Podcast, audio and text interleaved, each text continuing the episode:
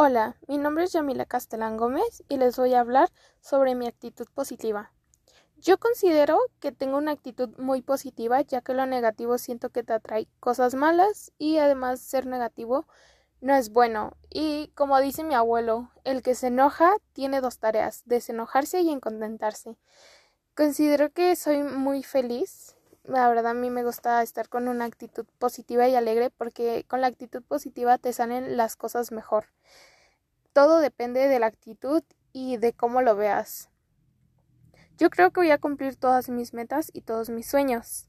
Considero que mi autoestima es alta ya que me quiero mucho y estoy conforme con cómo soy, cómo eh, soy físicamente y cómo es mi actitud y mi personalidad.